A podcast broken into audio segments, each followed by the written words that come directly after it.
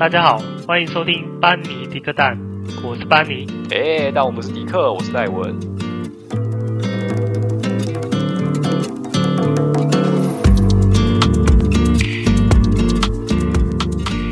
Hello，大家好。呃，今天呢，今天来跟大家聊什么？今天呃，前半部一样跟大家来聊一下最近看的一些电影。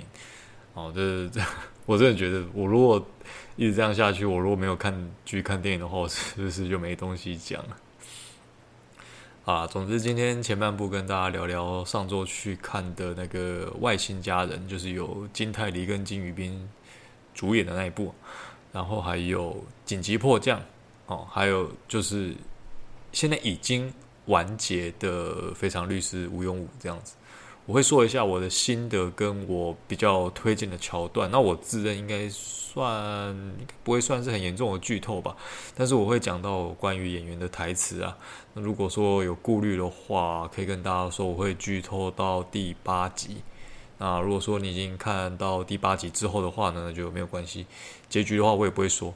呃，后半部就是跟大家聊一下，就是。我这几年当客服的一些有趣的事情啊，那我就尽量不提奥 K 的部分了。不过奥 K 真的是占大多数啊，真的。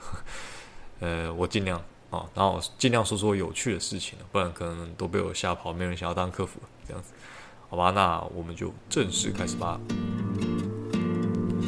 好，首先呢，我们来说一下《外星家人》这部片，不知道大家对于这部片的印象是什么？我当初看到预告片的时候，老实说，我完全没有看好这一部片。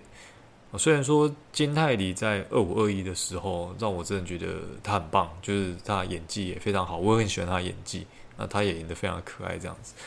但是这预告片其实它有结合了外星人、科幻、穿越、古装，这每一个看都是一个，除了外星人跟科幻可能比较关系啊，那其他其实真的没什么。没什么相干，你知道吗？就是完全是八竿子打不着的元素，你怎么看都觉得很冲突。我看到这部片的时候，我脑中马上想起一一个很久以前的片了。大家有没有听过一部片叫做《关公大战外星人》？这其实是台湾非常早期的一部早期的一部特色片。它的剧情就跟片名一样，你没有听错，它真的就是关关公打外星人，非常的冲突。关公跟外星人怎么会有关系嘛？那外星家人其实他给我的感觉就是关公大战外星人一样，完全是非常的天马行空，很锵啊，很锵的感觉。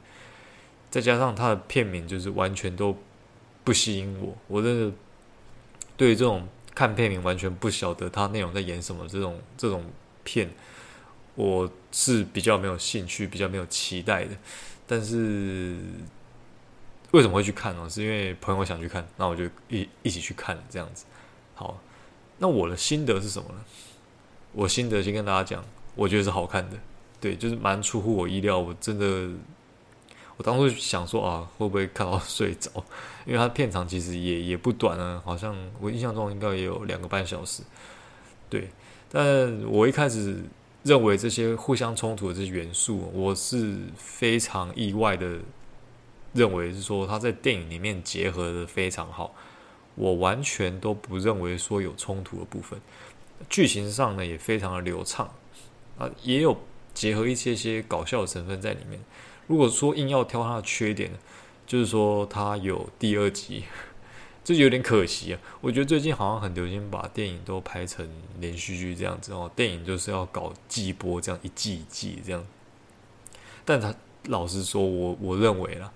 我真的认真的觉得这部片它可以拍成六集的电视剧，诶，一集一个小时，你算一算也差不多六个小时，也是两部电影的长度嘛，对吧？所以我觉得，嗯，我觉得结局就是你摆明就是有第二集，然后我会觉得，呃，唉，就是没有没有看完的感觉就出了电影院。我其实我没有很喜欢这样子，对。那这部片的话，其实如果你是想要轻松看，不想要动脑，它也没有什么好烧脑的。我觉得，那外星家人是一个不错的片，没什么压力，天马行空哦，有点看看的这样子。那如果你喜欢的是金宇彬的话，那我也很推荐，因为他镜头超多，如果你是女粉丝，非常喜欢金宇彬的话，我就很推荐你去看这一部。那金泰梨的话，如果有人是冲着他去看的话，他算是这部戏快要接近到中间的时候他才出现。那演员的演技的话，没什么好说，都很稳。对，我个人的评价算是呃中规中矩的一部科幻片，对，我把它归类在科幻片。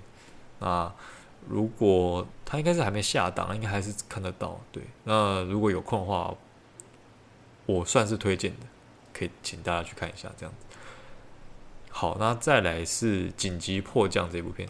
其实我本来个人就蛮喜欢灾难片这种题材的类型。那这部片算是恐攻结合的灾难片。那讲到恐攻啊，之前有一部片叫做《失控围城》，是一部呃真实事件的恐攻的灾难片。它是在讲那个印度孟买这个地方有个泰姬陵酒店，然后被被恐攻。然后有兴趣的朋友可以在 Friday 上面看到这部片，因为它还原的非常的写实。那其实我本来不是要讲这部，然后我顺便讲一下好了。就是看完《失控围城》之后，你会觉得现实世界其实是没有英雄。对，看完会觉得有点沉重。好，那其实除了这部片呢，我还有看过那个《失控隧道》。你发现怎么又是失控这样？我不晓得为什么台湾的片商就是很爱“失控”这两个字。其实“失控隧道”的原文就是韩文，只有只有“隧道”两个字而已啦。那《失控隧道》由何振宇主演，那其实我也觉得很好，我也觉得很棒。那好，回到那个紧急迫降，那大家都知道说，其实我对灾难片都会比较期待一点。我因为我很喜欢这种紧张的氛围。那紧急迫降呢？我个人是满分一百分，我给他七十五分。我认为，呃，有些地方有一点出戏啊，因为这部片它不是科幻片，它是一个灾难片，而且它有谈到一些政治跟现实的部分。我觉得这部分我可以用一个比较理性的角度去看待它。像刚刚那个外星家人，如果有人说要探讨这部片逻辑，我会觉得有点奇怪，因为它本来就是科幻片，你在科幻片要探讨逻辑是有一点不切实际的事情。但是因为这部片是灾难片，而且它就是灾难片，就是就是要写实嘛，才会有那种代入感。所以有些部分我觉得有点，我会认为应该不会到这么夸张，就是它有一点刻意煽情的部分。那下面的话我要直接剧透，那就倒数五秒给各位有个心理准备啊，五、四、三、二、一，好。剧中就有提到说。整台飞机的人都已经感染了这个生化病毒啊，他们没有变僵尸，呃不，这不是那种类型的，只是一种就是具有高度传染性而且死亡率极高的一种人造病毒。那这是一台从韩国飞往夏威夷的班机，那其实起飞没多久就已经全机感染。那在即将抵达美国的时候，就是夏威夷的时候，美国是以国家安全为理由禁止这架飞机降落。所以这架飞机，它很不得已，它只好返航回韩国。那在回韩国的途中，又因为飞机的燃料不足，它就是可能要被迫直接迫降在日本。结果呢，日本竟然以同样的理由禁止降落，甚至还让战机升空，直接开枪逼退。好，讲到这边，我真的觉得这，很不合理，因为我认真觉得，如果这是发生在现实世界。美日应该是不太可能会拒绝降落的，因为韩国对他跟他们两个应该都是有邦交的国家，不太可能拒绝他降落。以人道救援的立场来讲，应该还是会伸出援手。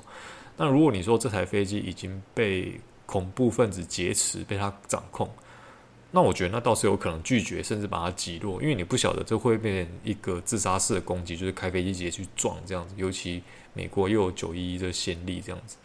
但其实这台飞机在当时美日都是已知说没有这样的风险，他们只是怕说这个飞机降落之后病毒会被感染扩散出来。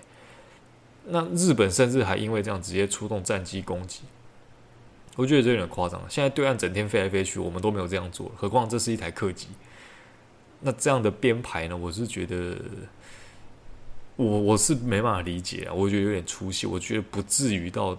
做到这种程度，日本派遣美国说不准你降落，也就罢了，这样子，日本直接派遣就是战机升空要把你逼退打下来，这样子，我觉得这这 这是宣战吗？对啊，我觉得有点夸张。但但到后面还有一个更夸张，就是韩国本土的居民也联署说他们不准降落，而且还出门抗议。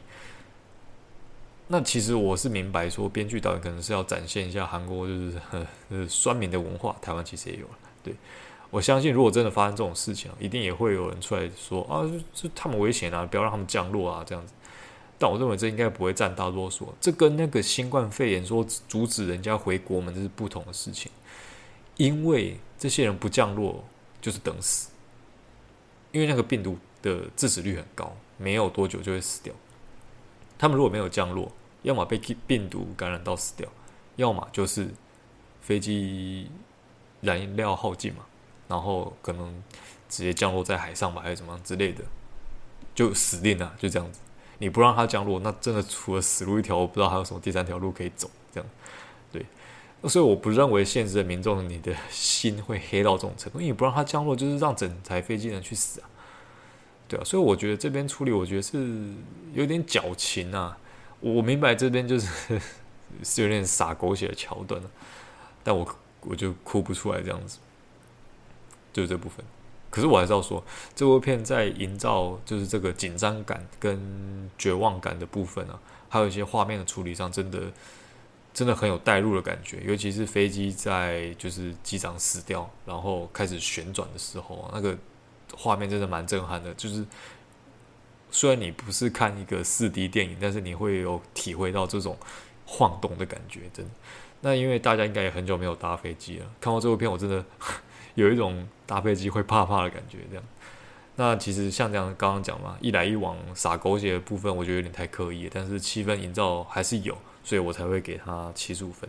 如果说你也爱看这个灾难片的话，这部片呢，它虽然不是神作，呃，比起《失控隧道》何正宇那一部，我觉得《失控隧道》比较好看，因为《失控隧道》我觉得比较合理，而且《失控隧道》呃，我记得也是真人翻拍的这样子。对那这部片呢，虽然它不是神作，而且有还是有一些可以吐槽的地方啊。但是如果说作为一部灾难片啊，我还算是会推荐这样子。它不至于到非常难看，但是还能接受，呃，瑕不掩瑜吧。这样。好，那接下来讲就是今天的第三部，就是已经完结的《非常律师禹英禑》这样子。我上一集也是讲《非常律师》，这一集，哎，再讲一次《非常律师》啊，跟上集讲不一样。但这次的结局呢，不知道大家觉得怎么样哦？我我没有剧透啊，我是要讲说我自己觉得啊，结局力道没有到很强烈，算是有点平淡，但但是并没有说这样就很难看。就是说，如果你已经看习惯了，就是韩式狗血的话，那个这个结局真是一点也不狗血啊！我觉我觉得算是蛮创新的吧，就是。嗯、你吃就是你吃久了部队锅哦，这种重口味的，呃，辣炒鸡这样子，偶尔吃一下阳春面，呀，也不错的感觉，真的。对，那我要说一下，整部戏这个十六集有一些让我记忆深刻的点，哦，这边会有第八集的剧透啊，哦，一样不想听的，我一样给你五秒钟，五、四、三、二、一，好，我开始。第八集的结尾啊，算是迎来这部剧的一个，算是第一个高潮吧。就是禹英禑跟他的妈妈相认，应该可以算是相认吧。对，就是演禹英禑的，就是朴恩斌，然后演那个他妈妈的，就是太守美，就是铁树米的呃演员呢是陈庆，这两个人就是互飙演技，真的，这让人很震撼。这边的表情，我真的觉得啊，我真的看了，我真的也是差点落泪。那个太守美的一句话，就是问禹英禑说：“你有怨恨过我吗？”真的真的很揪心，而且他这句话其实反映出来就是说，虽然太守美为了自己的未来，狠心去抛弃自己的家庭，但其实他对这个女儿是有愧疚的。她不是一个十恶不赦的妈妈，所以她才问自己女儿是不是有怨恨过她。那禹英禑的回答，我觉得更让人心疼。他就是说，在昭德洞的山坡上，我跟你一起看大树的时候，我很开心。我一直都很想要见你一面，见到你我很高兴。其实对吴庸武来说，这个感情是矛盾的。以他的抚养者，就是爸爸的立场来说，他的父亲其实是怨恨太守美，因为他抛弃他们嘛。但是以吴永武的立场来讲，这是一个抛弃自己的妈妈是没错的。但是初次见面还不知道彼此身份的时候，他是真的欣赏这个职场的前辈。他甚至那个时候他是想要跳槽到泰山这个律师事务所。那也可以看得出来，就是说，即便吴永武知道说这个妈妈她做错了，他也并不想要直接的怨恨这一个人。可是可能这边也反映出来，就是吴永武这个人，他。不晓得是不是自闭症特色啊？就我这边没有研究，就是展现说他这个人其实并没有很会去呃愤世嫉俗的这种情绪，而且这边有一点啊，是我个人的解读，那我不晓得对还是不对，但是分享给大家。吴庸武他的那句话，刚刚我说的那句话就是我一直很想要见你一面，见到你我很高兴，见到你我很高兴，在韩文是만나서반갑습니다。 这是一句非常自私的说法，很普遍，就像是你用英文跟人讲“哦、oh,，nice to meet you” 这样子。对，就是初次见到陌生人的感觉。那其实，在我的感觉呢，太守美对于吴永武来说，其实就是陌生人。那吴永武他也很想要表达说，他自己是真的很高兴见到他，所以他讲的这一句“马纳索庞卡斯米达”这句话，既是带有陌生，但是同时也有丰富的感情。是非常冲突而且矛盾的情绪，我觉得用这句话表达真的非常好。如果你懂韩文的话，其实我听到这句话，我是觉得说，他对他妈妈讲话非常的陌生，就是很认真这样子。但是，但是他又表达说，他其实没有讨厌见到他妈妈，他是开心的，他真的是开心的。对。那还有一幕呢，是在前几集的时候，一样是。哦，这集是处理那个自闭症人士伤人的案件，因为吴庸武本身的自闭症的这一个身份呢，他反而变成检察官攻击的一个点。然后吴庸武在事后他有说一句话，他想要离职，因为自己的存在并不能帮助委托人，而是反而让委托人的处境更艰难。就是他的他的作为辩护律师，其实他的这个特殊的身份没办法带给委托人好处，反而会惹上更多麻烦。这样子。而且，另外在崔秀妍鼓励吴庸武勇敢追爱的时候，吴庸武也有说说这太难了，毕竟自己有自闭症，谁会喜欢一个自闭症的人？那其实呢，我看到部分网络上的评论啊，是针对这部戏，是说朴恩斌饰演的这个自闭症，他可能不够像，或者说自闭症怎么可能怎么样怎么样？哦，就是太美好什么之类的。我是认为说啊，这部片其实。他要传达的并不是这样的，并不是要让各位去讨论说啊，这个自闭症演的不像，还是怎么样之类的，这不是这部戏的重点。当然，这是一部它它是一部商业片，有需要商业化的地方，所以一定有一些地方它它是被美化了。但其实我们可以反面去想一下说，如果你觉得吴永武在这部片里面其实很让人心疼，你也想要去保护他。那其实真实社会上这些自闭症人士的处境更值得你跟我来关心。那在这个社会上，我们真正需要的不是无用物，而是我们的春日暖阳崔秀妍。这句话其实我也是从网络上某个网友把它截截录下来，我真的觉得很棒，所以分享给大家。如果说每个人都是崔秀妍，其实这个社会我们就会更和谐，不会有太多的这些歧视。那崔秀妍也真的是整部戏，我认真说，除了吴庸武之外，我真的最喜欢、最讨喜的一个角色。他并没有一味的就是袒护跟维护女主角，而是适时的教她说要怎么样在这个社会上生存。在有危险的时候，他也有保护她。就是说，他其实不是一个有点滥滥情的角色，不会很圣光这样子。我觉得他这是非常的适合，就是。你在有困难的时候，他就是默默的在旁边协助你，他是协助的角色，而不是直接帮你做到好。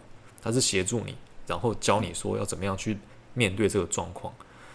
所以，所以我是觉得，呃，在这部戏里面来讲啊，崔 崔秀妍跟禹英禑比较适合在一起。我真的觉得崔秀妍比那个李俊浩的戏份，就是那个 CP 感更重哦。我真的非常喜欢这个角色。对，就是春日暖阳真的形容的非常好。你看到他，真的是小太阳出来了，这样非常开心。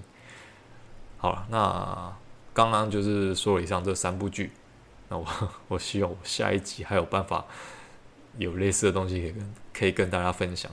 好，那接下来我就说说我这个做客服这几年的遇到的一些几种人，给大家分享一下。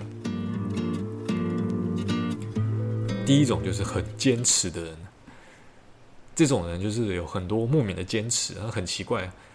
一般人就是说，你会打电话问客服的话，就是一般就是、呃，我我产品有遇到一些问题，我需要解决。但是你跟他讲说怎么解决之后呢，他反而会问你来说啊，是吗？我不这么觉得诶，我认为啊，应该是巴拉巴拉巴拉这样子啊。但其实真的不是这样子，这真的很特别，大家可以思考一下。你如果去看医生，那医生说哦，你这是感冒，你会跟医生说？哦，不是哦，嗯，不是，不是，这不是感冒，我觉得应该是怎么样，怎么样，那你给我开什么样的药就好。唉，这不是很奇怪吗？就是到底你医生还是我医生？遇到这种人，我真的觉得，你要说真的生气吗？其实也没有那么简单就生气啊，就觉得很好笑这样子，对，有点无奈这样。那我通常就会去反问他，那你想怎么解决？当然嘛，你如果不认为我的解法正确的话，那你想要怎么处理？绝大多数的人都答不出来，他们只是单方面的否认你的想法，这样子，对。那因为他们也答不出来嘛，所以最后就只好采用我的做法。当然嘛，就是你如果否认我做法，我同意啊，可以。但是那你有没有更好的做法呢？你如果没有，那你就先听我的，对，就是这样子。那我也不会去跟客人争论，因为跟客人争论其实都没有好处，只会越吵越凶，而且真的最后这不幸就吵起来了，主管也不会站在你这边。那所以我认为，其实我们就顺着客人的意思走啊，就让他走啊，走着走着就会去撞墙了，撞到墙他就知道啊，这不行啊，他就知道错了这样子。那我有一个实际案例，就是说我曾经遇到一个客人来说啊，他机器内的档案都开不起来了，啊，我们看完就说嗯，因为你中勒索病毒。然后直接就非常直截了当，就说不可能，才不可能是病毒呢！你们不要找不到原因就推给病病毒，就推给中毒这样子。可是人家都已经在你电脑里面留了勒索信，写明写明就是说你要解锁就是要付钱，但他坚持就不相信。好吧，那我真的，其实当下我真的觉得哇，这个人怎么这么海派啊？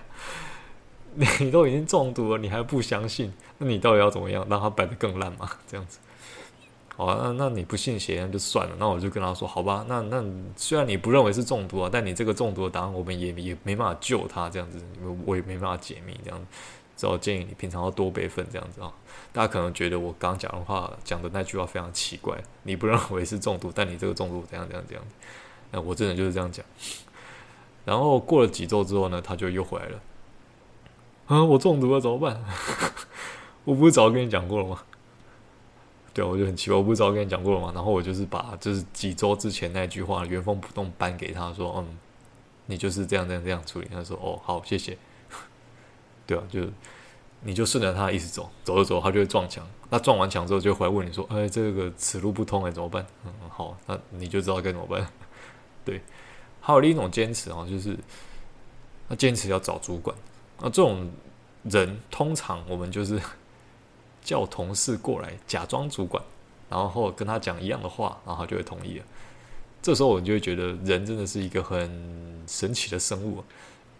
当你一个人跟他说的时候，他就不会听；而第二个人去跟他讲的时候，他就说：“嗯，好哦，前面那个人讲的真的都都很烂，你讲的对，我我相信你这样子。其实讲的都是一样的话，这样对啊，嗯。我其实常常在想啊，客服真的是一个很特殊的职位啊。撇除就是真的蛮多 OK，，就是会带给你一些负能量之外，它其实有一个有趣的点是，它可以常常去观察人类的一些非常有趣的行为，像刚刚我讲的都是。好，再来就是异想天开的人。有些人就是脑洞大开啊。我直接讲，我遇到过说最扯的。如果说呃，在听的听众有比较熟悉资讯科技，就是你也在资讯业服务的话，你应该会都知道说有所谓的下指令这件事情，写程式或是下指令这样。那其实不管是 Windows 或者 Linux 啊，它都可以下指令。那我就曾经遇到过一个对岸打电话过来的客人，他开口就说：“你们家的产品我很满意耶，但是有一点我想要要求，就是为什么你们的指令都是英文的？”然后我跟他说：“呃，我们的系统就是以 Linux 为架构，它就是英文的。”他就说：“那是洋人的玩意儿嘛，这是我们中国文化这个博大精深五千年的历史，你怎么可以让那些外国人看笑话？”你们就出个中文的指令，你看多方便。我当下真的不知道怎么吐槽，我只好跟他说：“好，你的心情我能了解，我一定帮你反映给主管。这个意见真是太重要了，真的太有价值的一个意见。如果说有中文的指令的话，一定可以帮助到很多中华文化的伙伴。这样子真的是，我都不知道我在说什么。好，那大家。”不要觉得说这个人会讲这样的话，他一定是一个超级大外行。那其实没有，我从跟他的对话过程中，我发现他其实会写程式。所以，所以你说怎么样？就是我真的觉得很奇葩。你会写程式，你都会讲这种话出来，就我也不知道怎么说，就是你也是很强这样。对，第三个呢，就是有趣的人。其实遇到这种人呢，我个人觉得啊。会很开心，这样子算是在你一个满满的负能量中带给你一个呃，算是有趣的一个呃气氛嘛，一个一个清流的感觉，这样子。那这个案例呢也是一样，我遇到对岸的客人，他打来了电话，然后我解决他问题之后呢，他直接就问了说：“而你们现在的领导是谁？” 我那时候我想说，我们听错了，他在问什么？我就再问他，说不好意思，刚没听清楚，你你再说一次。他说：“你们现在领导是谁？是蔡英文吗？”我说：“啊，对。”那时候我心里想说，到底问这干嘛？然后他说：“哦，蔡英文他不错，我也蛮欣赏他的。”然后这时候我心里就 always，我心里真的在想说：“你确定你讲这句话 OK 吗？你不会被查水表吗？” 然后他问说：“那你蔡英文会不会连任啊？”我很支持他这样子。然后我就心里想说：“哦。”这样补充一下，这个是发生在很多年之前的事情。那个时候蔡英文才刚当选，然后我跟他说，我我不知道，呃，其实蔡英文才刚选上这样子。对，他说啊这样子哦，然后他，然后我就开始婉拒他的聊天啊，然后他就说我们就聊一下嘛，聊聊也不行吗？然后我就跟他说，呃，真的很抱歉，我们规定是不能跟客人聊这一些。那后来他才意犹未尽的挂电话，他真的是意犹未尽，他就说哦好吧，那。好啦，谢谢你啊，拜拜，这样子。我希望他还一切安好，这样子。那还有一个也是中国的客人，我一接电话起来，他就问说：“你这是哪？”我说：“呃，台湾。”他就说：“我他妈的，竟然打了一个国际电话，这样子。”他看起来就是他认为在中国有客服，然后我马上意识到说：“嗯，我刚刚是独立了吗？” 这样。对，然后马上就回过神去跟他说：“呃，先生，请问你有什么要询问？”这样子。对，那我必须要说啦，虽然我如果有在听我前面的观众啊，就是应该都知道我其实很讨厌中国，但是我是讨厌中国共产党，那并不是中国的人。以我有接过的客人来说，我认真觉得啦，中国的奥客的比例上面，它并没有特别的重。大部分都算是还蛮好处理的，而且算是有礼貌的这样子。哦，那可是有一些口音就是 比较重，所以我听不懂。不过他们这也是很有耐心的，会一直重复讲，然后就是讲到我都觉得我很不好意思，因为这个是国际电话。对。那还有一个呢？哦，是最后一个了，就是一个欧洲人。一开始呢是我在处理他的网络问题，那其实这问题有点棘手啊。就是已经处理一阵子，但是一直都没有处理到一个结果，这样的我就是处理有点久，我很怕他生气这样。但是因为那个时候就是因为有一个需要，所以我就在他的机器上面测试，就是上传了一个测试档到他的机器里面。那那个档案就是随便档案都可以啊。那个我就在我桌面就是随便截了一张图，然后传上去这样子。然后那个时候我桌面是 IU 这样，就这个人在回我 email 的时候，他就说：“By the way, I am also an IU fan. I love her. She is great.” 这样子。然后现在我的天呐，现在是直接粉丝认亲了吗？当然那时候我就知道啊，妥当稳了，这个绝对不可能变 OK。我可以处理久一点，我可以放宽心的去处理它，这样子。对，这这真的是看在 IU 的份上，我就赚到一个高满意度的客人。好了。好，那今天呢，就是跟各位分享的一些算是小故事吧，希望大家也可以觉得有趣啦。那就是跟大家讲说，其实客服并不是只有满满的抱怨，有些也是，呃，有些有趣的事情，但 比例上比较少而已。对，好，那如果说各位在职场上啊，有一些比较特殊，或是你也想要分享给我们的事情呢，欢迎就可以来我们 IG 的小盒子留言，或是寄 email 给我们。那 Apple Podcast 啊，或是 Spotify 都有评分的机制的话呢，也不要吝啬给我们五颗星的评分，这样子让我们能见度更高。好，那我们今天就跟大家闲聊到这边了，那就大家再见，拜拜。